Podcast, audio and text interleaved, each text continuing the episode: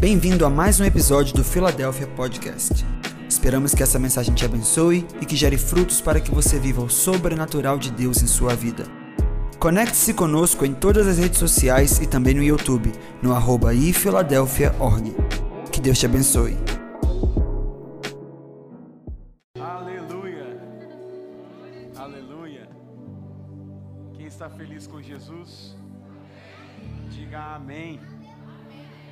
Alegria estarmos aqui no sexto dia, amém?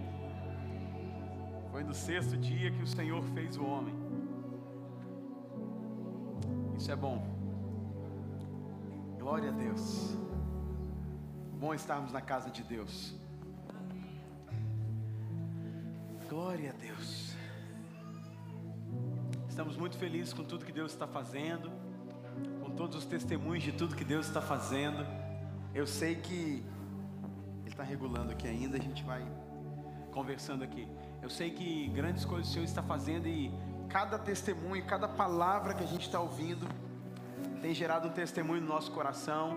E esses testemunhos, eles edificam a nossa vida, eles edificam o corpo de Cristo, e nós estamos muito felizes com tudo isso. E nós entendemos que Deus tem mais para nós, e nós vamos avançar, encerrando amanhã é, nossas primícias, e eu sei que será poderoso tudo que Deus vai fazer hoje e amanhã na tua vida, em duas sessões, amanhã, 10 da manhã, 18 horas. Esse vai ser o nosso horário no período de janeiro e fevereiro aí. Nós vamos permanecer com os cultos no domingo 10 e 18 para poder facilitar aí esse tempo de férias para os irmãos, até o ministério infantil, enfim, é, para poder facilitar para todo mundo.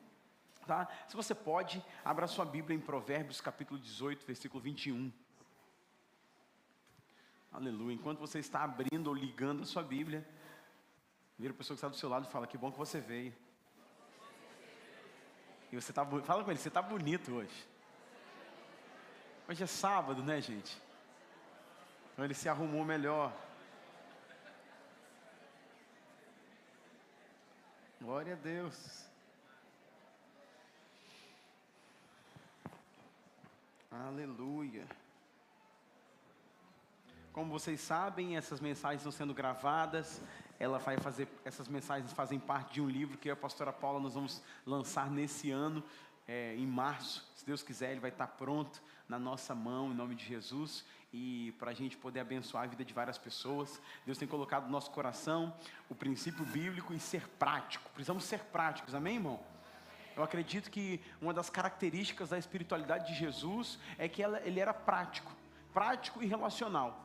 Então Jesus foi é, o, que, o mais poderoso que pisou na terra como homem e ele era prático e relacional. Então não adianta nós termos uma fé que complica as coisas, que não relaciona bem e que não traz impacto ao nosso primeiro círculo de, de, de, de socialização, que é a nossa família. Então, espiritualidade sadia é aquela que abençoa a sua casa. Amém? Amém? Então, espiritualidade sadia é aquela que abençoa a tua casa, é aquela que abençoa os seus filhos. Então, como que eu posso medir se estou saudável ou não espiritualmente? Se eu tenho sido uma bênção dentro da minha casa. Se eu sou uma bênção dentro da minha casa, então é, eu posso é, medir, se é que estamos falando assim, é, a minha saúde espiritual. Porque tem muita gente, claro que não aqui, tá? Não aqui, que é muito espiritual na igreja, mas é, não é tão espiritual em casa. Amém? Glória a Deus. Mas olha que o irmão que está do seu lado, eu sei que não é você. Amém. Não é. Aleluia. Então nós vamos conversar um pouquinho hoje do que eu acredito ser, nós acreditamos ser, eu e a Paula juntos é, um dos maiores desafios dentro da, do lar. Um dos maiores, é, eu acredito que entre aquilo que eu sei, entre a minha intenção e aquilo que eu quero chegar ou construir, vai passar por isso. Eu acredito que o que a gente vai falar hoje tem poder de construir ou destruir, tem poder de levantar ou derrubar, tem poder de criar filhos fortes, poderosos, tem poder de trabalhar famílias saudáveis ou não. Então, o texto de Provérbios está muito conectado com o tema do que vamos ministrar hoje: a importância da comunicação no lar. esse é o nosso desafio: comunicar no lar. E sabe, comuni... vamos ler o texto.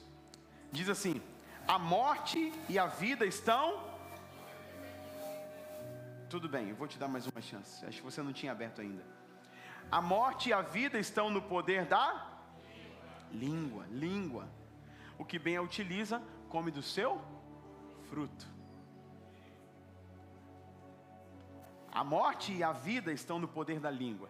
Deus deu poder de construção e Ele colocou esse poder de construção ou de destruição num órgão tão pequeno. Tão pequeno. Tiago fala que é um órgão tão pequeno, mas que incendeia todo o corpo. Um órgão tão pequeno que pode fazer uma, um estrago muito grande. Então ele está falando, a vida e morte são o poder da língua. Então, é, Deus nos colocou aqui para comer do fruto. Primeira pergunta que faço é: que fruto estamos comendo da nossa casa, da nossa família? Um bom fruto? Um fruto de vida? Não, um fruto de desconexão, um fruto de desafeto, um fruto de falta de perdão, de rancor, um fruto de um ambiente indiferente, um fruto de acusação. Esse fruto está totalmente conectado a como manejamos a nossa língua. Isso é tão poderoso, tão poderoso, já te dou essa revelação aqui no começo, que quando o Espírito de Deus desceu em Atos 2, ele desceu como línguas. Por quê? Para purificar a nossa maneira de falar, para nos ensinar a nossa maneira de falar, para entender que eu tenho poder para restaurar, construir, levantar, criar uma realidade, uma atmosfera, ou destruir também pelo poder daquilo que falo. E lembra do que estamos construindo aqui. É, se o seu chefe fala assim, é, entregue o relatório 10 horas, são 9 e meia, você não fala para ele, eu estou cansado desse trabalho, eu estou cansado de você, eu estou cansado de tudo aqui, eu não vou entregar esse relatório, e não adianta falar assim não. Quantos falam assim? Levanta a mão. Mas eu sei que também na sua casa você não fala assim.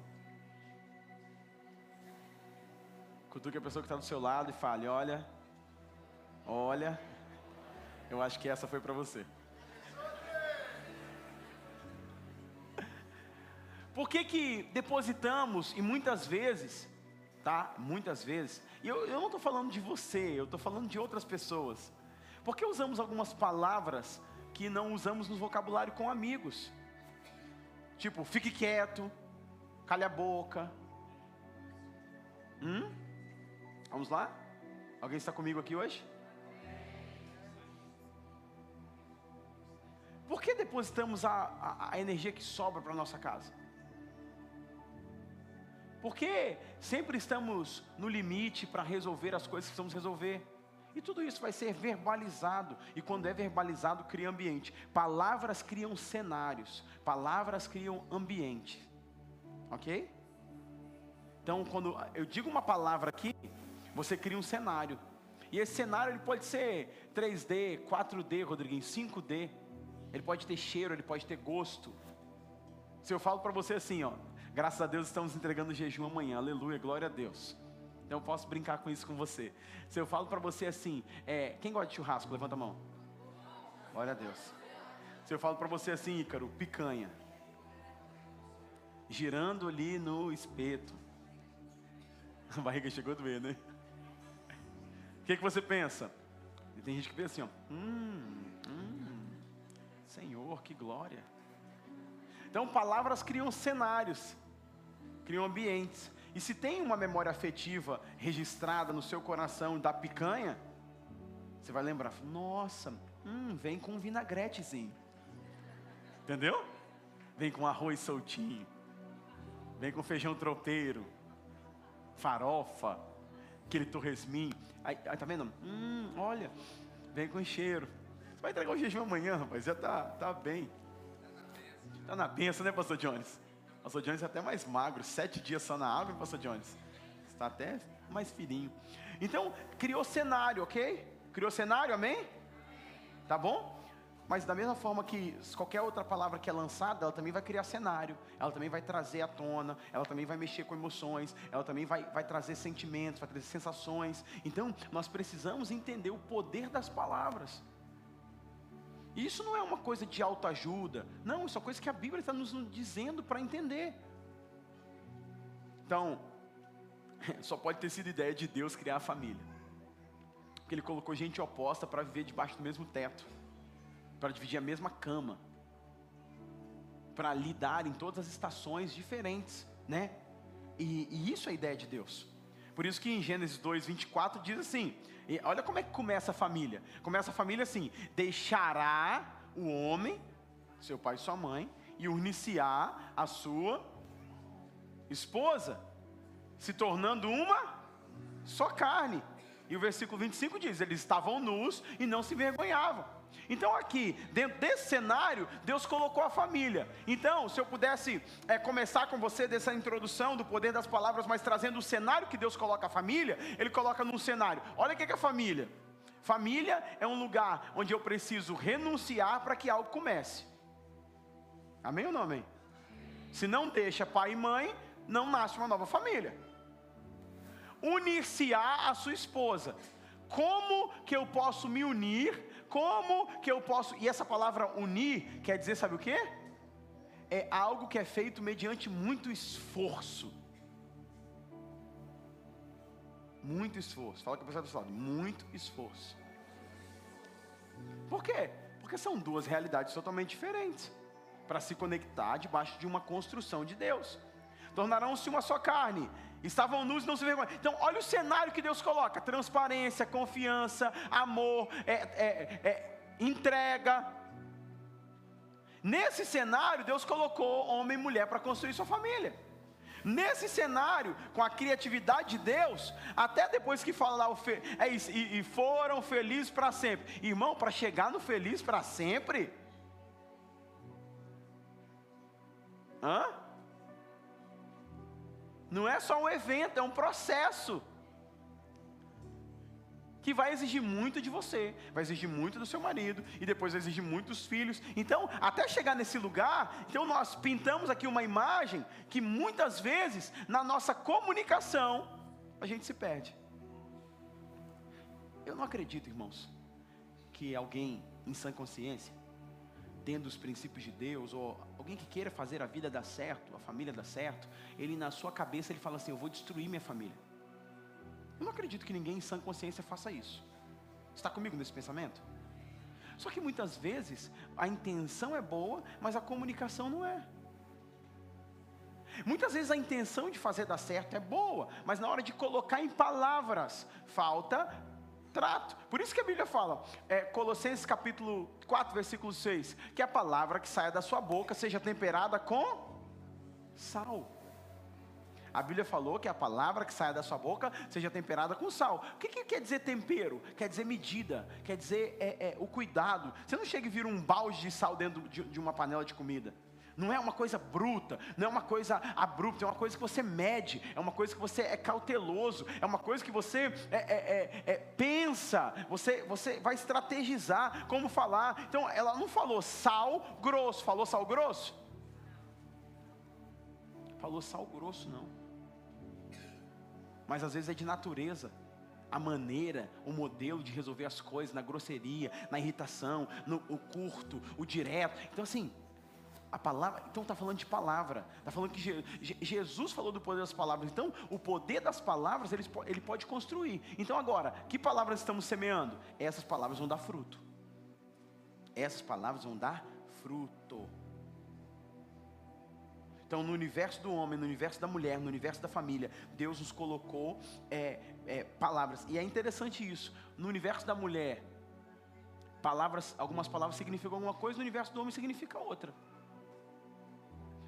Né? Já parou para pensar nisso? Quando seu esposo está meio chateado com você, você percebe isso. Aí, é, gente, mulheres, às vezes o homem é inocente ou sem noção. Porque às vezes ele vê que a esposa está chateada e ele vai lá, pastor Murilo. Valnei, é, é, meu bem, você tem alguma coisa? E ela fala o quê? Nada. Mas ele não está satisfeito com a resposta.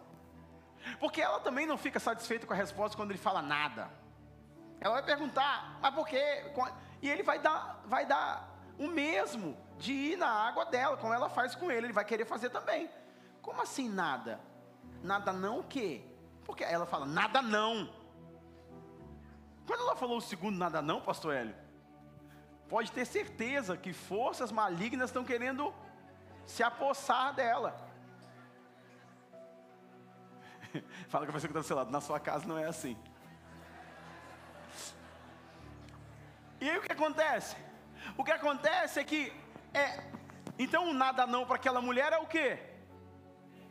Você fez alguma coisa de errado que nem você sabe o que é. Esse é o pior. Esse é o pior porque o cara fica falando: "Meu Deus, o que que é, gente?" Ele às vezes não sabe, não, não, caiu a ficha dele. Irmãs, não é que não caiu a ficha dele porque ele é ruim. Não caiu a ficha dele porque ele pode ser um sem noção, com boa intenção.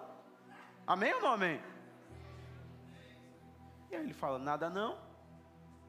E nada não para ela o que? Você fez alguma coisa de errado que você não sabe, mas isso me, me ofendeu profundamente. Quando ela diz também: amor, quero comer alguma coisa. Eu não sei se a sua esposa faz isso, a minha faz isso. Quero comer algo. Eu falo: o que, que é? Não sei. Então, vamos pensar no universo masculino, amém, homens? Estão comigo, amém? Se o ser humano não sabe o que ele quer comer, como que um outro ser humano que convive com ele vai adivinhar o que ele quer comer? É? Você está entendendo o que eu estou falando? Tudo é comunicação.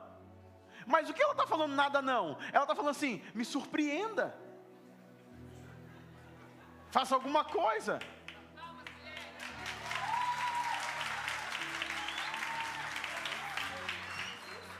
Paola Cakes me surpreenda, traga alguma coisa. E aí, não é, eu, eu não estou falando de gente, eu, eu tô, é, é boa intenção, mas às vezes a comunicação ela falha. Então assim, é, poxa, mas na minha cabeça quando eu quero comer alguma coisa, eu vou procurando até eu achar. Mulher não? Para mim é fácil, se tiver carne, irmão, já é meio caminho andado. Bastante carne, arroz, feijão, é lasqueira, pronto. Eu falo, o que você comer? É, é, é salgado? Ah, não sei. É um doce? Não. Não sabe se é salgado, não sabe se é doce, vou misturar os dois. Mistura os dois e dá, toma. Mas estratégia boa, irmãos, quando seu esposo falar que quer comer alguma coisa e não souber o que, que é, vai na pracinha, numa pracinha que tem tudo. Solta ela lá com o cartão. Isso. Meu bem, a Disney da cumilância, deixa ela lá ela vai comer. E é, e é, provável que quando ela for comer, depois ela comer bastante ou o suficiente, ela vai dizer assim: come esse pedacinho. Você fala, não, não quero não. Nossa, come. Ela vai insistir para você começar, por quê? Porque tem algo que ela não pode dormir com a consciência pesada. Então ela vai te dar aquele pedacinho só para ficar bem com a consciência dela e voltar para a dieta no outro dia como se nada tivesse acontecido. Quando nós estamos falando de comunicação e nós vemos esses universos tão diferentes, é, e eu estou falando da minha casa, não posso falar da casa dos outros, não é isso, bem? Na minha casa é assim, meu bem, você quer, eu vou pedir um, um hambúrguer, você quer? Ela fala, não, não quer. Então tudo bem. O que, que está você está rindo na sua casa também acontece isso? Ou você está rindo da minha casa? Viu num filme? Tudo bem, ótimo estar em família com vocês. E aí ela fala, não quer. Quando eu falo que eu não quero algo, pastor Murilo, eu não quero. Não é isso, pastor Piccoli? Não quero. Quando chega o lanche. Ah, ah. Vocês gostam disso, eu sei que vocês gostam. Quando chega o lanche, e aí tem uma característica interessante é na nossa vida e também pode ser no seu casamento. Nós somos opostos em muitas coisas. A Paula só gosta de ketchup, eu só gosto de maionese. Tudo bem. A gente não briga por isso. Você come o seu ketchup e eu como a minha maionese. Está bom, ok? Não tem problema em diferença. Agora tem que saber lidar com a diferença. Então ela pede o lanche. Hoje ela não faz mais isso. Amém, irmã? Mas no começo do nosso casamento, há 15 anos atrás, ela pediu o lanche que ela não eu pediu o lanche que ela não queria. Ela chegava lá, ela pedia um pedaço do lanche. Eu sei que na sua casa você não briga por comida, ou pelo menos não deveria. Porque tem casos que as pessoas brigam por comida. Ele pegou o bife maior! Não, não briga por comida, tem mais aqui. Mas a comida é um teste de coração para alguns seres humanos. Por isso que jejum é uma coisa tão boa para poder fazer, porque testa isso. Ela pede o lanche. E ela fala: Me dá um pedacinho, meu bem. E naquela hora, sabe aquele ama como Cristo amou a igreja e se sacrificou por ela? Não, dá o um pedaço. Então, a gente está falando de comunicação, eu podia ficar contando história de comunicação aqui até, até amanhã. Mas, é, o que, que ela está dizendo? Não, a gente quer comer junto. Então, esse universo, 150 reações, não é isso, Paulo? Por mês diferentes na TPM a mulher tem. Você sabia disso? Às vezes nem a mulher sabe, nem ela sabia. Então, lidar com essa comunicação, o universo do homem podia falar, ela podia falar também do universo do homem, totalmente subjetivo, abstrato, não consegue fazer duas coisas ao mesmo tempo. Às vezes a mulher está fazendo cinco coisas ao mesmo tempo, o cara se embalhou com duas. É porque é isso, é, faz uma coisa só. Ou às vezes a mulher falou, faz isso, isso, isso, ele se perdeu na primeira que ele tinha que fazer. Por quê? Um universo é objetivo, um universo é, é, é bruto. Presta atenção, gente. O homem veio de onde? O homem foi criado de onde? Do barro. A mulher foi criada de onde? Da costela. Dá para entender que o material genético utilizado para os dois são diferentes. Não só o homem foi feito do barro, mas como a única parte, presta atenção no que eu vou te dizer, a única parte feminina que Adão tinha, o que aconteceu com ela? Deus arrancou. Deus tirou de Adão a parte feminina que ele poderia ter. Eita glória. Amém ou não amém? Tem gente que está em crise ainda porque não entendeu a Bíblia. Porque a Bíblia falou que a única parte feminina que o homem tinha foi a costela que foi tirada. A sua esposa tem uma estrutura, sua, seu fi, sua filha tem uma estrutura, seu filho tem outra. Então por quê? Foi criado em estrutura diferente. Então, irmãs, comunicação, estou falando. Não queira entender, ou não queira que o seu marido entenda um universo, muitas vezes que é feminino, que não entende. Lembra que eu falei da unha nude? Lembra que eu falei disso? Ela mostra a unha e fala que é nude. Só que nude eu já vi que é bege, marrom. Nude é um monte de coisa. Eu não entendi. Só que ela fala nude, ó, nude é maravilhoso. Nude é demais. Por quê? Porque é um universo dela, não dá para eu entrar na cabeça e entender. Então a cabeça do homem é compartimentalizada. Se ele está sentado, e aí não é sem fazer nada, tá bom? Lembra que a gente falou sobre isso? Sentado, não é sem fazer nada. Ele está ali colocando ali a cabeça dele no lugar. E a esposa pergunta: o que você está fazendo? Os homens aprenderam aqui nunca responder nada. Só no momento de reflexão profunda e descanso da minha alma. Então, porque na cabeça da mulher não tem, não, é, é tudo, ela está assim. Sabe aquele meme? Aquele meme que a mulher está sentada tomando café e está falando assim: será que eu é, botei a roupa para lavar? Será que eu botei o uniforme? Será que eu fiz o almoço? Será que eu fiz o quê? Será que eu fiz aquilo lá? Isso aqui, e a dieta? Isso aqui. Ela está pensando em 10 mil coisas ao mesmo tempo. Amém ou não, amém, irmãs? O homem não foi feito assim. Não pensa.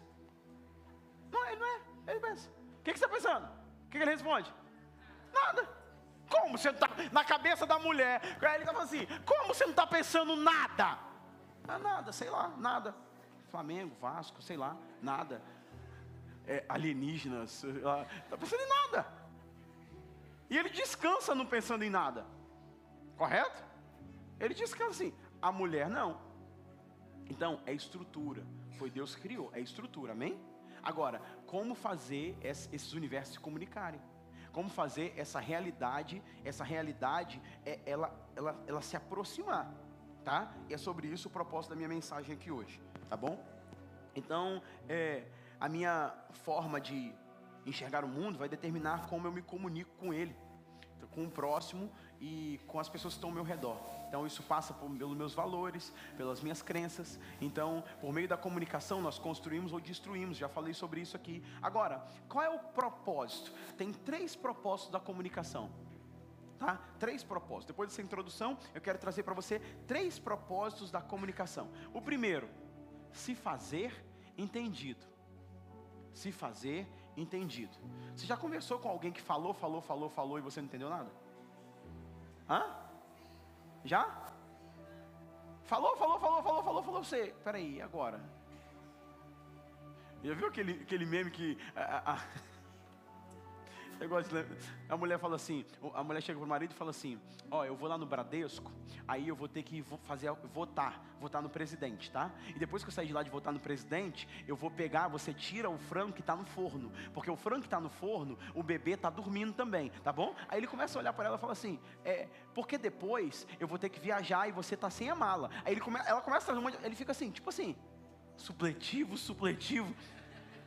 Você já conversou com alguém que você saiu de lá e não entendeu nada que a pessoa falou? Falou, falou, falou e não foi entendido. Então, não é por muito falar que você vai ser entendido, mas o primeiro propósito da comunicação é se fazer entendido.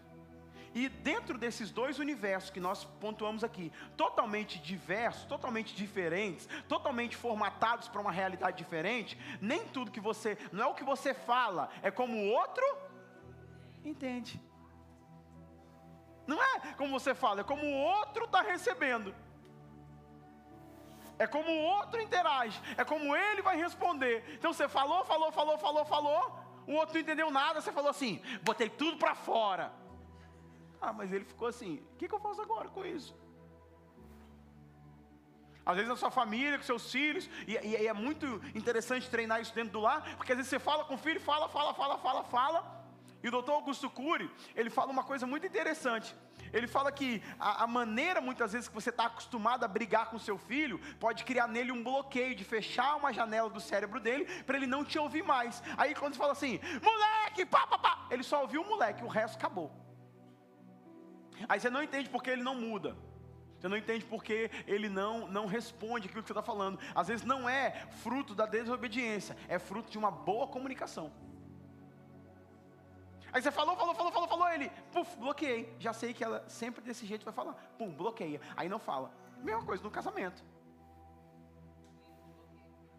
É, sem falar que o grito bloqueia, né? Mas Paula, pô, Paula, isso aí, pastora, ninguém grita aqui, né? Vai gritar com o menino? Não vai. Estão de férias, tá tudo tranquilo. Tudo na paz. Tudo legal. O propósito é se fazer entendido. Então, não é como eu falo. Claro que é importante como falo, mas é como o outro entendeu. Não é o que eu estou falando, é o que caiu no coração do outro. Então eu estou falando, falando, falando, falando. Você nunca faz isso. Aí na cabeça ele falando, mas eu faço. Mas eu fiz. Ontem eu estava aqui. Mas você não me ama. Peraí, amo? Olha a fatura do cartão de crédito. Olha o quanto eu gastei. Estou falando, gente, é comunicação. Aí às vezes não é nem o que eu quero falar também, porque às vezes eu uso a palavra errada. Aí eu ativo coisas que eu não quero ativar. Você nunca mudou, você nunca, você sempre faz isso. Então você está comunicando o quê? Aí a pessoa não entendeu você. Então peraí, eu, aí, aí, a pessoa dá uma bugada, né? Fala assim, eu estou aqui, eu fiz isso. Aí a pessoa começa a falar, eu abri mão disso, eu estou nesse lugar. E ela está falando, nunca, nunca não. Ah, nunca, nunca, nunca não. Agora, aí quando uma comunicação é colocada mal encaixada, ela vai ter sempre uma, uma réplica. Você nunca faz isso, você nunca prepara. Eu, bem que sua mãe falou que você era assim. Está entendendo? Não, minha mãe falou o quê? Não, que você é desse jeito, que aí começa a trazer. Aí, ao invés de você estabelecer ser entendido, o que, que você criou? Um conflito. Você criou uma, uma divisão. Então, primeiro propósito, se fazer entendido. Por isso que no final de tudo que você fala, você tem que buscar o feedback. Você entendeu o que eu falei? O que, que você entendeu? é, entendi que você está acabando com nossa família, que você falou que eu acabo, que eu não faço comida direito. Não, não foi isso que eu falei, pelo amor de Jesus. Aí você vai ter a oportunidade de a tréplica. Entendeu? Se fazer entendido. Segundo propósito da, da, da comunicação, criar uma conexão emocional. O propósito da comunicação é criar uma conexão emocional quando você está conversando com alguém, quando você está estabelecendo uma relação, você cria uma conexão. Quando eu estou aqui com você e eu conto histórias da minha vida, eu estou criando uma conexão. Você está rindo de você mesmo, que acontece na sua casa. Só que quando eu contei, você falou, é verdade. Aí você se aproximou de mim. Nós nos conectamos. A comunicação tem um propósito de conectar, de aproximar emocionalmente. Agora, quantos já saíram de uma DR sem conexão nenhuma. Depois de ter conversado tudo, de colocar tudo para fora. É nítido isso. Às vezes em atendimento, em aconselhamento, você vê o casal entra e senta. A maneira que eles sentam dá para perceber o nível de conexão e como eles estão vivendo. Se eles estão em lugar de conflito, um senta quase de frente para o outro, meio que brigando. Se ele falar, eu vou falar. Se ela falar, eu vou falar distante, eles não se tocam, não dão a mão, nem nada. E aí às vezes você vai conversando, vai aconselhando, vai aconselhando, vai aconselhando, daqui a pouco ele aproxima. Ela dá a mão para ele, ele dá a mão para ela. Ele se aproxima. Por quê? O propósito da comunicação não é criar distanciamento. O propósito da comunicação é criar aproximação afetiva. Então, quando você comunica e não é entendido, a resposta vai ser na, na, ou no afastamento ou na na conexão. Quando você disciplina um filho e você comunica algo para ele, ele não entende, ele se afasta. Quando você disciplina um filho e você comunica com ele de maneira correta, adequada, quando ele entende, ele se aproxima. Todas as vezes que eu disciplinei, disciplinei os meus filhos e disciplino, no final eles sempre terminam me abraçando. Porque eles entenderam o que estava acontecendo. Algumas vezes eles já não entenderam, eu abraço eles assim mesmo. Até eles entenderem. Por quê? Ou a comunicação vai te aproximar, mas o propósito é que a comunicação ela crie conexão emocional, porque é na comunicação que a gente se entende. Então, é, a comunicação nunca é para você dormir em X casal, sabe? Um descosta para o outro, virado, com raiva. Então a comunicação não tem esse propósito. E terceiro, a comunicação tem o propósito de estabelecer uma construção redentiva para a nossa vida e a nossa família.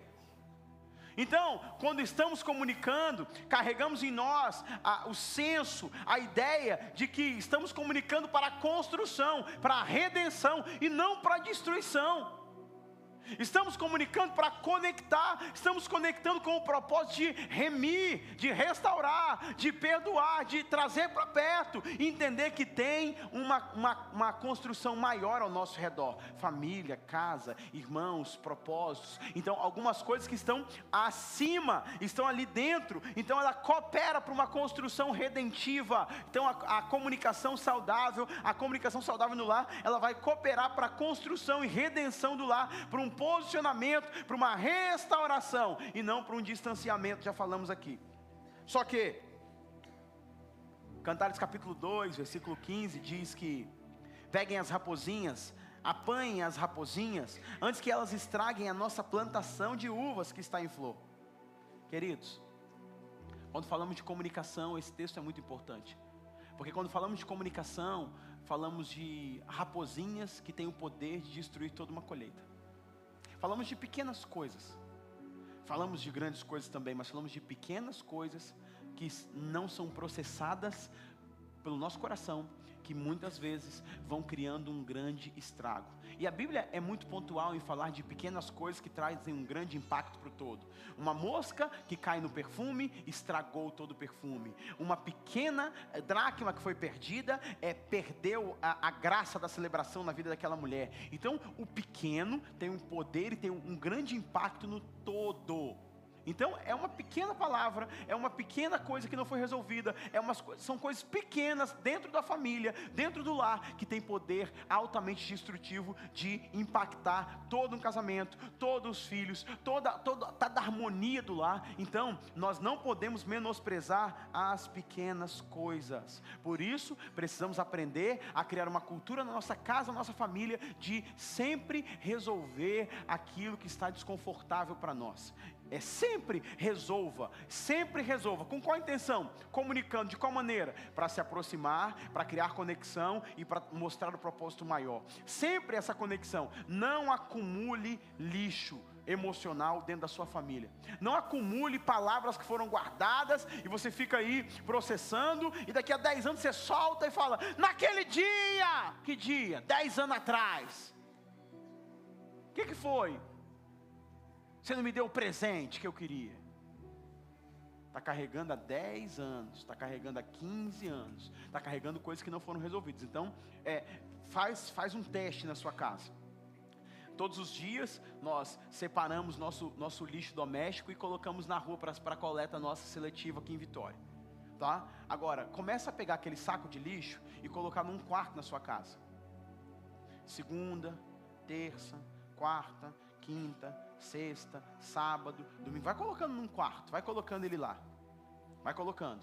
E aí passa um mês, você abre para ver como é que tá. Como é que vai estar? Tá? Nós não fazemos isso nem com o lixo que jogamos fora da nossa casa, mas fazemos isso com palavras não processadas e emoções não resolvidas no nosso coração. Nós guardamos, guardamos, guardamos, guardamos, guardamos, e uma hora, quando menos espera, a pessoa coloca tudo para fora, não da maneira sábia, não da melhor forma, não carregado da emoção correta, porque tudo isso não é só como eu digo, é a emoção que carrega, é o momento que eu digo, é a maneira que eu digo, é como que eu digo, no ambiente que eu digo, tudo isso faz parte da minha comunicação. Mas eu seguro, seguro, seguro e depois resolvo. Então, muitas vezes, nós vemos famílias se destruindo por causa dessa conexão, dessa falta de conexão. Então, dentro dessas realidades, é importante entender, dentro da realidade do universo masculino, o que o homem está buscando, o que a mulher está buscando. O que o homem está buscando? Respeito. Lembra que a Paula falou aqui ontem? A necessidade do homem de se sentir honrado, tanto com palavras, com atitudes, é DNA, é estrutura, como foi construído. Já viu aquela história? Você tem uma torneira para trocar na sua casa, irmãs, tá? Tem uma coisa para fazer na sua casa. E aí você deixa ela fala uma vez, fala duas vezes, fala três vezes, não foi trocado. Aí daqui a pouco você fala assim: "Não tem homem nessa casa para trocar isso". Aí aquilo que era para acontecer rápido porque você brigou, o que, que vai acontecer? Hã? Vai demorar mais ainda. Porque o cara está falando, eu estava esperando meu tempo para trocar. Mas quando ela falou assim agora, me desrespeitando, não, agora não. Então, o homem está buscando respeito no relacionamento, a mulher está buscando amor, a mulher está buscando ser amada, dentro de segurança, a gente já falou sobre isso aqui. Então, quando você conecta isso, exclusividade, segurança, quando você conecta isso, você sabe o que os dois vão buscar e aí você consegue desenvolver uma comunicação saudável. Tudo que fere a segurança, o amor de uma mulher, ele vai comprometer. Então, na comunicação, se eu estou ferindo isso, eu estou não, tendo, não, não estou sendo assertivo, eu vou distanciar. Então, é, nós precisamos entender isso. Então, dicas para saber como eu estou comunicando na minha casa, se eu estou comunicando bem ou se eu estou me comunicando mal, tá? Então, aqui algumas dicas. Se no meio das conversas eu fico diante do celular o tempo todo, isso mostra que eu estou me distanciando da minha comunicação. O marido está falando, a esposa está falando, tá... É, não, beleza, legal, bacana. É, vamos mesmo. Pega lá os meninos na escola e vai. Aí depois, acabou ali, você não sabe nem o que aconteceu. E muitas pessoas não sabem porque estão se distanciando dentro debaixo do mesmo teto, pais e filhos, filhos e pais, marido e mulher, parentes, amigos. Por quê? Porque estão dentro sobre a influência de uma de uma de uma influência digital que não é, é é o tempo todo, o tempo todo, o tempo todo, todo tempo só se conversam com o celular na mão. Não tem mais interação olho no olho, não tem mais conexão. Os casais levam o celular para o quarto, para baixo do travesseiro, os filhos levam o celular para a mesa. É, é, e aí, assim, a gente está vendo isso e a gente está vendo uma desumanização da espécie, que é o que? As pessoas não sabem se relacionar mais, as pessoas não sabem mais fazer amigos, as pessoas saem para jantar com os amigos, levam o celular na mesa, elas ficam rindo de coisas na mesa, quando tem pessoas ao redor dela, elas já perderam a capacidade de conexão, porque não há uma comunicação clara que busca aproximação. Então, quando nós falamos disso, será que nosso ambiente familiar, nosso ambiente de vida, aí as pessoas estão se distanciando porque a gente não está percebendo que toda conversa nossa é com o celular na mão? Toda conversa nossa é, é, é, é conectada? Não é mais olho no olho, não é mais habilidade nisso. E se isso cresce dentro da minha casa, o que, que acontece? Um afastamento, um distanciamento afetivo. Por mais que eu falo, não, não é isso. Não, mas toda hora. Então,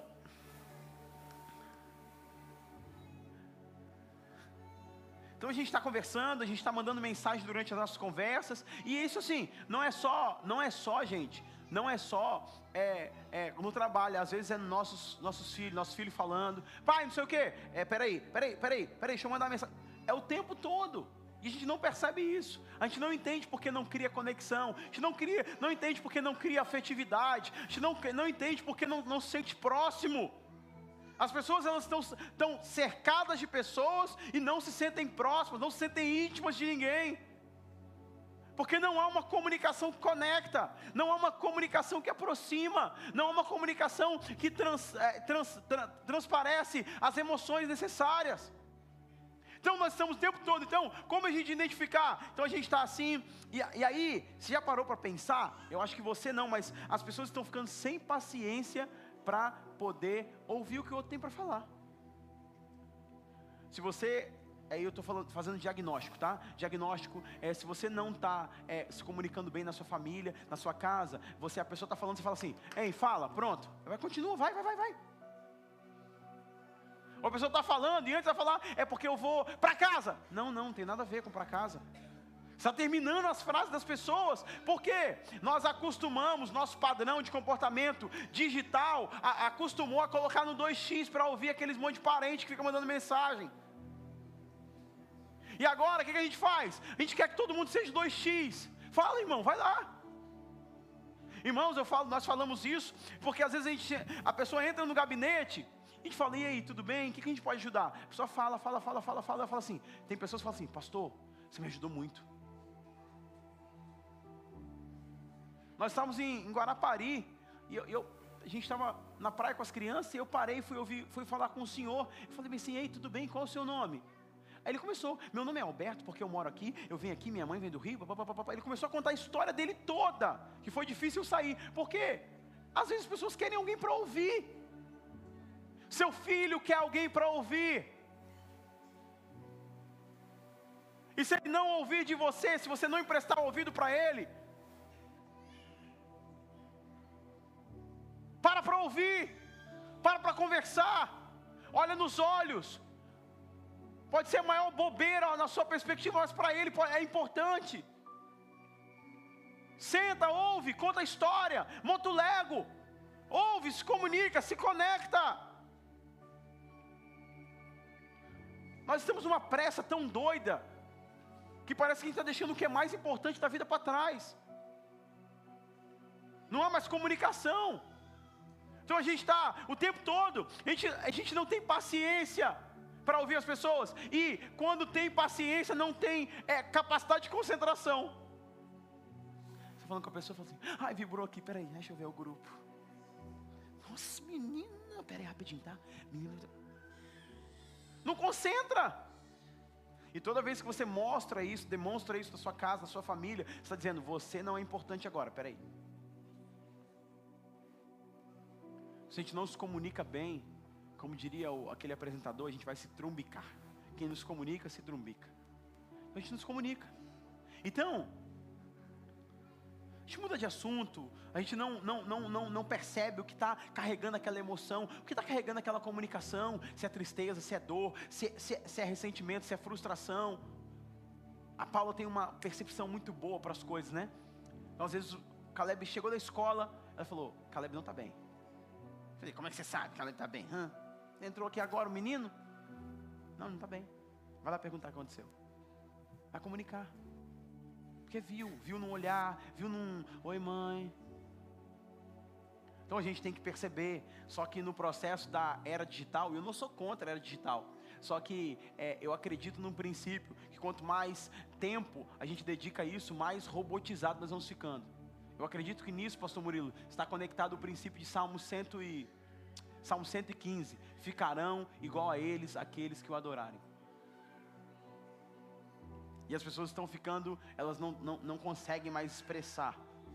Você vê a pessoa é, no, na rede social, ela tem um comportamento kkkk, soquinho, bombinha, é, não sei o quê, e ela te vê e fala: Ei, peraí, mas você soltou bombinha lá agora, pô, bombinha é uma coisa legal, né? Confete, pá! Mas não tem a mesma interação. Então, isso tudo é porque nós estamos perdendo a capacidade. E aí você não consegue corresponder ou você está ali, e outra coisa, como a nossa cabeça está muito acelerada, a mente está muito acelerada, às vezes eu posso estar tá aqui, ela está falando e eu estou. Quando ela termina, eu falo, ok. Mas eu não sei o que ela falou. Minha cabeça rodou em 300 coisas, então eu estou ouvindo o modo zumbi, sabe? Então, é, se minha comunicação ela está falhando na minha casa, então eu, dem, eu demonstro pressa, já falei isso, né? Já, já esse, essa, esse desinteresse do querer estar aqui. eu estou desinteressado, então fala logo, eu tenho outra coisa mais importante para fazer. E muitas vezes nossas casas estão assim, nossas famílias estão assim, e nós temos que parar para entender e para poder entender esses comportamentos e poder avançar nisso, porque é na comunicação que tudo vai fluir. Agora, o que gera, irmãos? O que gera que gera essa comunicação, essa falta dessa comunicação saudável? O que gera num lar essa, essa, é, é, esse desinteresse, essa falta de conversa, esse acúmulo de coisas? O que gera na família? O que gera no casamento? O que gera nos filhos? Primeiro, o que gera? Gera um, ambi gera um ambiente de indiferença. Você sabe que o contrário do amor não é o ódio. O contrário do amor é a indiferença. E a indiferença, ela faz com que você trate coisas que é são importantes, coisas que são próximas, coisas que têm uma, um, um grande grau de prioridade na tua vida, como se fosse qualquer coisa. A indiferença, ela faz com que você se acostume com as situações. E você perca a sensibilidade. Indiferença é a perca da sensibilidade. Então você perde a sensibilidade. Então, o que, que acontece? Numa família que não se comunica de maneira saudável, tem um monte de coisa que não foi resolvida, então ela perde a sensibilidade. Então ela vai para a rotina e para sustentação daquilo que tem que ser feito. Então, por exemplo, eu tenho três filhos, eu tenho escola, eu tenho basquete, eu tenho é, é, futebol para levar, tem médico, tem pediatra. Então a gente fica, vai dividir as tarefas para isso não, para casa não cair, mas não tem uma comunicação. Então eu falo assim: leva as crianças na escola, levou as crianças na escola, Sim. fez compra. É, é, vamos, vamos, vamos sair hoje? Não, tudo bem. A vida se torna mais esse, esse monólogo da rotina do que de fato conectar ou se conectar naquilo que tem que viver. Joga o lixo fora, leva as crianças na escola, brinca, faz isso, faz isso. Hoje tem? Não. Por quê? Porque não há comunicação. Então o, sentimento de indiferença, a gente tem que fazer a máquina andar, a máquina da família. Então e aí quando as pessoas, quando os casamentos vão se encontrar, eles já não têm afetividade nenhuma. Por quê? Porque eles nunca se comunicaram sobre aquilo. Está fazendo sentido o que eu estou falando? Amém? Vocês estão comigo? Amém ou não amém? Então, é, dentro dessa construção, então, primeiro, primeira coisa que gera num lar que falta essa comunicação, ou que tem uma má comunicação, né? Então cria um ambiente de indiferença. Gera guerras e especulações, tudo vira briga. Você fala bem assim: você pode pegar as crianças hoje? Não, mas eu peguei ontem, hoje é seu dia. Não, só porque eu tenho. Tra... É sempre tudo, uma coisa pequena se torna uma coisa grande. Por quê? Porque nesse ambiente onde não há boa comunicação, é, o balde vai só enchendo. Vai só enchendo, enchendo, enchendo, e uma hora ele transborda porque não há comunicação. Então, ela, ela vai gerar guerras e especulações. quando é, não vai gerar um ambiente de silêncio, onde os, as pessoas, e eu, não, eu estou falando de pessoas, eu estou falando de adolescentes, 14, 15 anos, que é, usam o silêncio como uma guerra. Não estou falando de adultos, casados, pais, não estou falando disso não. E, e, a guerra é quanto menos falar, mais provoca no outro. Tá tudo bem? Aham. Uhum. Tem janta? Tem. Você vai no seu coisa? Vou. Tem alguma coisa com você? Não. Vai pra igreja? Vou. Por quê? Tem coisa que não foi, não desceu ainda. E aí não processou, não conversou, não relacionou, não colocou para fora, não, não, não, não, não sentou na mesa para trabalhar. E aí criou um ambiente de silêncio, de especulação. Terceira coisa que uma má comunicação gera: priva de desfrutar da presença um do outro. Gente, eu, te, eu, eu, ouvi uma vez uma definição de casamento e de família, né? Que família começando com casamento e partindo desse, desse lugar. É casamento, guarda isso, é a celebração do fim da solidão. Fale com a pessoa que está do seu lado. Casamento é a celebração do fim da solidão. Peraí, Deus falou assim: criou os céus e terra, e Deus disse: Isso é? Criou os peixes, animais, e disso é? Fez separação de tudo, e isso é? Botou o sol, botou a lua, fez, isso é? Criou o homem, disso, isso é? Muito bom. Aí Deus está falando, bom, muito bom, só crescente, né? Perspectiva eterna, só crescente. Aí ele falou bem assim: não é bom. Aí os anjos estão falando: peraí, mudou um negócio aqui. Tem um padrão: bom, bom, bom, bom, no sexto, muito bom, e, e agora, não é bom? Peraí, o que, que não é bom? Não é bom que o homem seja só. Quer dizer, ele falou: não é bom, não quer dizer que não é possível. Porque Deus falou: não é bom que o homem esteja só, então vou preparar para ele alguém que vai completar, alguém que vai ser é, é, auxiliadora idônea, e ele celebra o primeiro casamento ali. Então o que, que foi a celebração do primeiro casamento? E a teologia fala sobre a lei da primeira menção. Tudo que eu quero saber sobre um assunto, eu tenho que procurar onde, onde apareceu pela primeira vez. Ali está contido ali o DNA daquele, o propósito, o DNA, a identidade daquilo. Então ele diz: não é bom que o homem seja só. Ele fala, não é bom. Quando não é bom, ele criou o casamento. Então ele cria o casamento. E o casamento é uma celebração para o fim da solidão da vida de Adão. Ele não criou família para andar em solidão. Ele criou família para celebrar. E o que é celebrar? Fazer festa. E o que é celebrar? É brincar de guerra de travesseiro. O que é celebrar? É, é, é, estar junto, estar ali contente, estar conectado. O que é celebrar? É, é fazer festa junto. Isso é família. Não importa a configuração, isso é família, celebração do fim da solidão. Adão estava olhando para a vaca, falando: Nossa, a vaca tem o boi. Adão estava olhando para a girafa, ah, tem um girafo. Ah, todo mundo falou: E eu, Senhor? Aí ele viu que a depressão tomou conta do Adão. Estou brincando, não foi isso. Casamento não foi ideia de Adão para Adão, foi uma ideia de Deus para Adão. Então, falou assim: não é bom. Não é bom, então, se não é bom, eu vou entregar algo para que ele possa celebrar. Ele entregou algo para Adão, chamou isso de família, para fazer festa.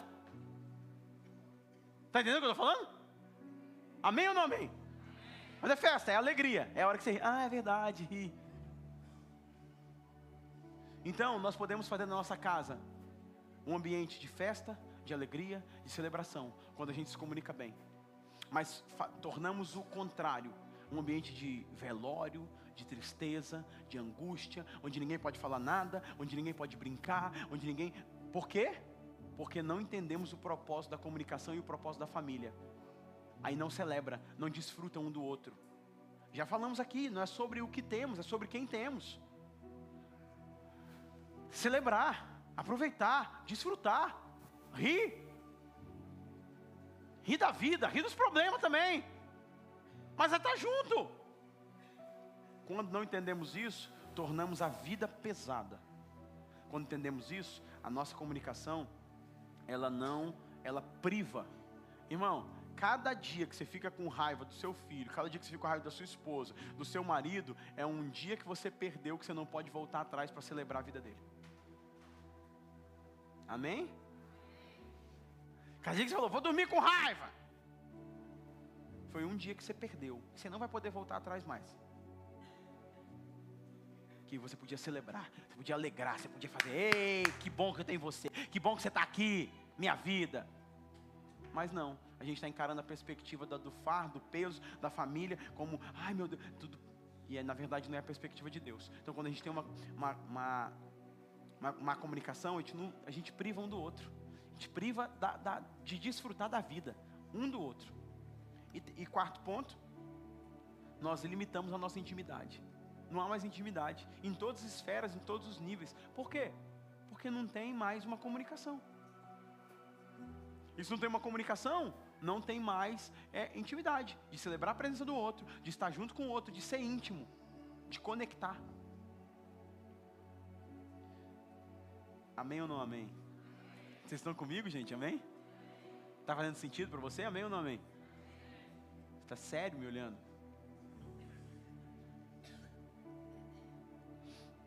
Então, já partindo para o final, Dicas práticas para melhorar a sua comunicação. Quantos acham que precisam melhorar a sua comunicação? Levanta a mão, dá um glória a Deus. Glória a Deus, então tá bom.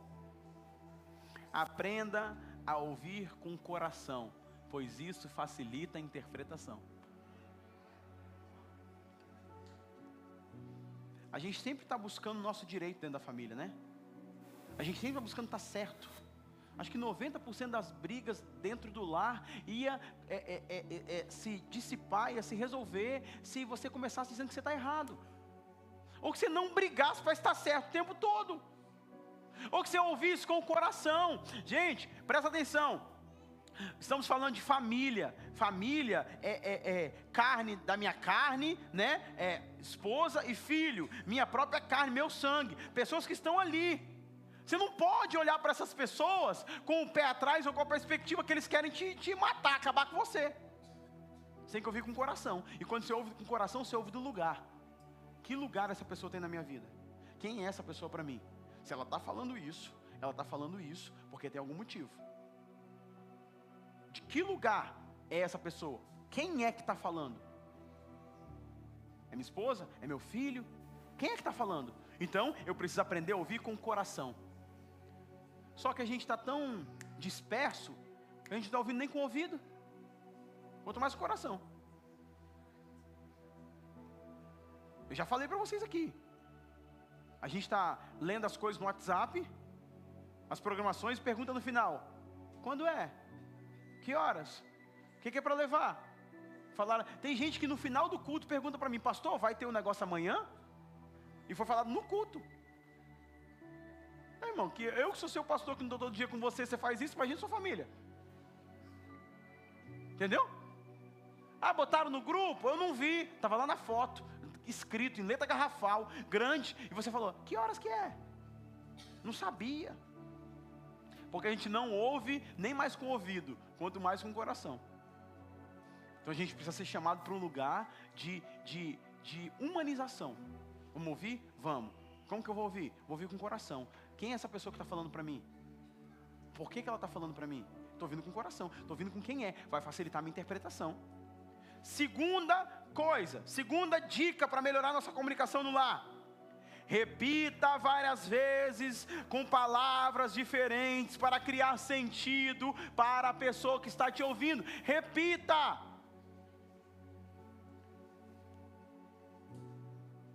Repita. Gente, ó, a gente está pensando em fazer isso, está pensando em, fazer isso aqui, porque a nossa casa está fazendo isso aqui, isso aqui, isso aqui. A gente está precisando mudar de casa, porque para os meninos, para os filhos, é melhor se a gente mudar de casa e ficar mais perto disso. Você entendeu? Ah, entendi que você quer uma casa nova, né, pai? Não, não estou falando que eu quero uma casa nova. Aí você está mostrando, você está explicando. Eu estou falando que é óbvio, mas a gente está errando no óbvio. A gente está errando naquilo que é óbvio. No casamento a gente está errando que é óbvio. Então, é, então repita. Pergunta para a pessoa: o que, que você entendeu que eu estou falando aqui? Ah, eu estou entendendo que você disse que nunca Aprenda uma coisa, irmãos, pelo nome de Jesus, na sua família, no seu ambiente familiar, e eu tenho aprendido isso para minha vida. Não use palavras como nunca, sempre e você é. Você vive 15 anos com uma pessoa, aí você vira assim e fala assim: Você nunca, peraí, nunca? Peraí, vamos lá, gente. Você é desse jeito. Peraí, eu sou desse jeito? Como é que você casou comigo se você era desse jeito então? Eu não descobri, acabei de descobrir agora que eu sou desse jeito. Você está usando palavras taxativas que rotulam identidade. Você sempre age assim para me ofender. Você fala assim porque você sabe meu ponto fraco. Então você está usando, está é, tá taxando a partir das palavras, tá? Compartilhe sentimentos e não só o que você pensa. Gente, olha, é, fui mandado embora do trabalho, para a família, papapá. Não, que aí. Tá bom, como é que você está se sentindo em relação a isso? Preocupado, triste, frustrado, ansioso, decepcionado. Eu vou compartilhar a emoção também, porque a emoção ela vai trazer intensidade, ela vai trazer interpretação para aquilo que eu estou falando. Se eu só falar assim, ah, saí aqui mesmo. Peraí, o que, que você está dizendo? Quinta coisa, use o perdão como chave para reaproximação e restauração. Como que eu posso restaurar essa comunicação na minha casa? Pedindo perdão. E você já, já aconteceu com você? Eu acho que não, mas já aconteceu comigo. Eu saber que eu errei, eu saber que eu tenho que pedir perdão, mas eu falar, ah, acho que não vou agora não. Não vou pedir você esperar e não fazer, você sabe que está com você a chave para a reaproximação e a conexão? Seja com seu filho, seja no seu casamento, enfim. Outro ponto importante. Nunca entre numa, numa discussão se um já está alterado. Nunca, vou repetir, nunca entre numa discussão se um já estiver alterado espera. Me dá uma horinha aqui. Espera uma horinha, esfria sua cabeça, depois você senta. Por quê? Porque se um está alterado, eles vão conversar e o que, que vai acontecer? Os dois vão se alterar. Aí quando se altera, você perde o crivo das palavras. Você usa a palavra que às vezes você não queria usar, mas acabou usando. Aí você vai ter que catar a palavra que você lançou no momento de, de, de, de um ápice emocional que você não queria usar. Então, escolha, é, estabeleça um ambiente, estabeleça momentos de conversa juntos. Ó, agora nós vamos conversar. Vamos conversar sobre nossos filhos. Senta aqui. Você percebeu como é que está o menino? Aí está com o celular. Falando, peraí, deixa o celular de lado, vamos conversar. Percebeu que o menino está fazendo isso? Você pensou que ele está fazendo isso? Você que ele está fazendo isso? Aí tá, peraí, o que, que nós vamos fazer junto para resolver? Se a gente não dá atenção para as coisas, elas vão crescer. Então, Faça isso. E aí, aí, faça uma seleção de ambientes da casa que você vai utilizar o celular. Faça uma seleção de eletrônicos. Faça um horário para usar os eletrônicos. Vai para a mesa, cada um está no celular, a mensagem, o grupo. Está na mesa para desfrutar, está na mesa para comer junto, mas não está junto. Aí vai brigar por causa do bife. Porque enquanto eu estava no WhatsApp, você comeu meu bife. Mas pô, era para estar tá junto ali todo mundo. Era para estar conectado todo mundo. Então, assim, é, é coisa simples, mas é coisa que faz diferença. Aqui, importante. Agende momentos específicos para cultivar intimidade. Tanto marido e esposa, quanto filhos e pais. Sabe o que eu percebi? E tenho percebido? Que as famílias não se incluem na sua agenda. Elas fazem agenda para tudo e para todos, mas não se incluem na agenda. Exemplo: essa semana eu tenho um café da tarde com a minha esposa. Essa semana, o que eu vou fazer? Tomar café com ela, sentar e conversar com ela. Por homens, vou te dar uma dica de ouro aqui. Mulheres amam DRs. Homens não gostam de DRs. E às vezes as mulheres massacram os homens. Na hora que eles estão saindo de casa, elas falam assim: quando você chegar, a gente vai conversar. O cara ele passou o dia todo vasculhando a vida dele. Ele passou o dia todo.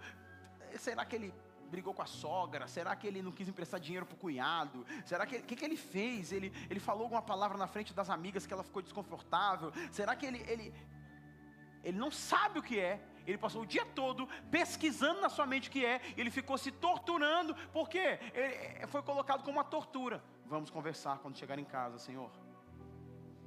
E era para ser uma, uma, um dia a dia. Então, se você não agenda momentos juntos de qualidade para conversar, se não tem na sua agenda ali, ó, eu estou nesse momento com a minha esposa, eu estou nesse nesse é o momento com os meus filhos, não é o momento que eu estou com o celular, não é o momento que eu estou. Se a gente tem janelas de trabalho, janelas de, de relação familiar, nossas prioridades, as coisas não acumulam. Por que acumula? Porque a gente não separa espaço na agenda para os nossos. Para ouvir. Um menino de seis anos que tem um monte de pergunta. Pai, o que é isso aqui? Pai, o que é isso aqui? Pai, o que é isso aqui? Pai, o que é essa luva? Pai, o que é essa bota? Pai, para que serve isso aqui? Isso serve para isso, isso serve para isso, isso serve para isso. Nossa, mas ele está perguntando muito. É, ele vai perguntar para você. Você é o agente formador da vida dele. Então, se não tem tempo para isso, aí as coisas desgastam. Então, tire tempo, agende tempo para as pessoas mais importantes da sua vida. Coloca lá na sua agenda. Às vezes as pessoas me ligam, ou tem momentos assim: ah, você não me atendeu. Eu estava num compromisso. Com quem? Às vezes com meu filho, às vezes com minha esposa. Você tem que ter isso na sua agenda. E chega lá e pergunta, é, conversa, toma um café, que, vamos falar, como é que está a nossa vida? E conversa, ouve, qual é a demanda emocional, o que está pesando, o que está assim, como a pessoa está, e tudo isso é medicinal, é terapêutico, é, é curador para a família. Presta atenção. Mulheres desestressam falando. É comprovado que a mulher tem mais do que o dobro de palavras no homem do, do que um homem para utilizar durante um dia. Uma pesquisa que tinham feito eram 6 mil para homens e mais de 12 mil palavras para as mulheres por dia.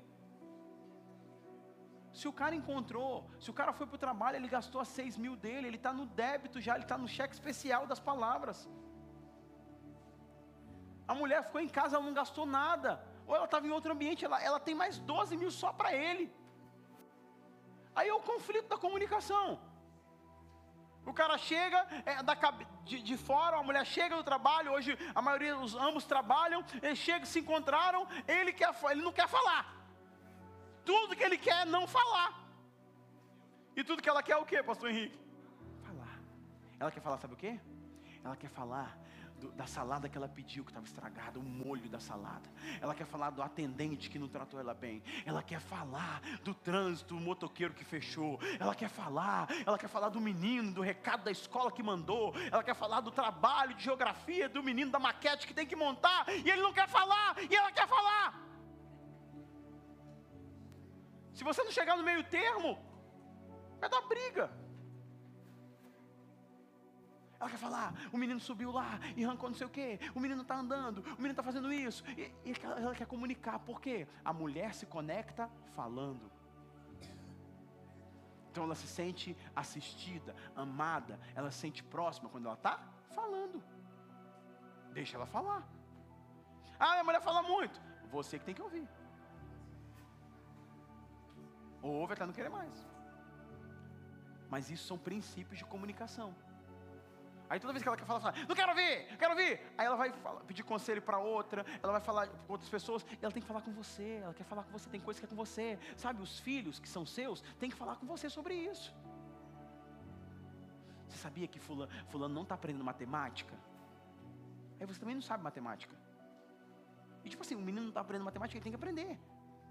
Então, na sua época, ninguém ensinou matemática. Então, você tem que falar, falar assim, ele tem que aprender. Na sua cabeça não está entrando a ideia, mas ela fala, ele é uma dor para ela, ele não sabe matemática. Aí você fala, não, esse menino tem tudo na vida, está melhor do que eu. Na minha época eu não tinha nada, carregava minhas coisas no sacola de arroz, lembra disso? Esse menino tem tudo. Então, você está conectando, quer conectar. Então, como é que é a ponte de conexão? Então, você tem que criar janelas para isso. Se você cria janelas para isso, você não vai ter é, mulheres no seu ambiente, às vezes é filho, esposa, estressadas. Amém? Porque quando a mulher não fala, ela fica estressada, porque ela não falou. É que às vezes ela está falando, ela, ela chora porque não falou. Eu queria falar com alguém. Por que você está chorando? Não sei. Você está entendendo? Então, se eu crio esses ambientes, eu vou criar conexão, aí eu vou criar solução, eu vou melhorar minha comunicação e eu vou solucionar os problemas. Em todo ambiente que eu tiver uma comunicação, eu vou chegar e falar assim: como a gente pode fazer? Eu, eu uso muito isso na minha casa. Quais os passos práticos para isso? A gente conversou aqui, chorou, orou, jejuou, faz um monte de coisa, e agora? O menino está com problema, não aprende matemática, é, é, é pi, é não sei o quê. O que a gente vai fazer? Traz uma solução, vamos fazer. Mas tem hora que nem solução, ela só quer ser ouvida. Então a gente cria conexão, a gente estabelece isso. E o que melhora uma boa comunicação? Para finalizar, quando eu me esforço para comunicar. Deus percebeu que o homem tinha um defeito de fábrica. O defeito de fábrica do homem era uma dificuldade em se comunicar. E aí ele pegou e deu a tarefa para Adão, para Adão dar nome para todos os animais, porque ele ia exercitar a sua comunicação. Então, comunicação é exercitada. Eu posso exercitar. Não, eu sou desse jeito mesmo, caladão. Pô, mas você está em família. Família nos faz o singular. Não, eu gosto de ficar quieto. Não, mas você tem que falar. Um momento você tem que falar. Mesmo que seja poucas palavras, você tem que falar. Faz sentido o que eu estou falando? Não, não gosto de falar. Tem que falar, você não está vivendo a vida sozinho. Se é morar sozinho, vai para Marte. Não, tá lá, tem que dividir. O que está na sua cabeça? É um monte de coisa. Não, conversa, estou preocupado com isso. Ó, me ajuda em oração nisso. Até porque uma comunicação saudável vai possibilitar até você trazer não só essa proximidade de tudo que eu estou falando aqui, mas as pautas de oração. Você começa a conversar e fala assim: ah, o menino está lá, não aprende a matemática. Aí você fala assim: isso aqui está acontecendo. Ah, o carro quebrou.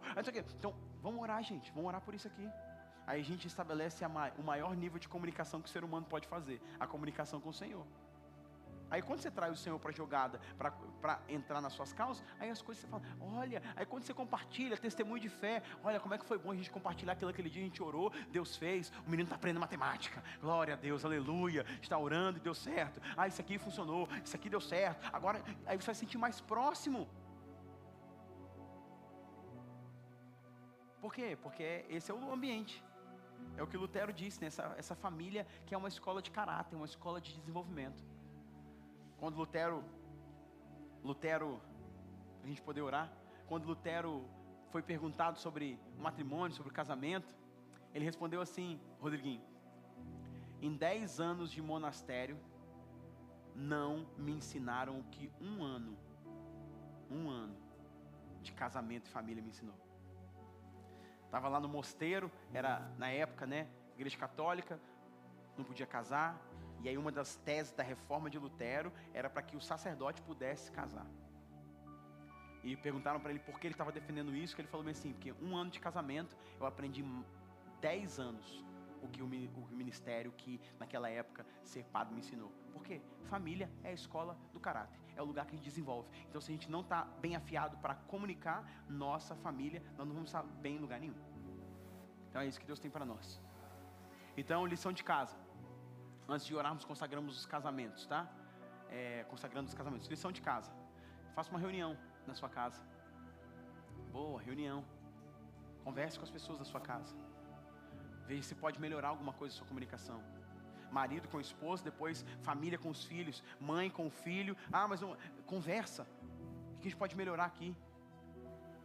Ó, oh, eu acho que essa, essa, essa maneira não está legal. A gente está trabalhando tanto, a gente tem tempo um para o outro. Eu não sei nem o que está pensando. A gente está dividindo as contas aqui, pagando boleto. A gente não está vivendo, desfrutando daquilo que tem. Vamos sentar e vamos olhar. Ó, oh, isso aqui, tá, isso aqui te ofende, isso aqui te. Alinhe sua casa. Todos os dias nós queremos ser práticos, irmãos. Então o dever de casa é senta em família. Senta você, você com a sua esposa e conversa, ouve, ouça ela primeiro. Senta depois com seus filhos. O que, que pode melhorar na comunicação nossa aqui? Não, pai, você está gritando demais. Tudo que você está falando é gritando. Aí prepara para ouvir.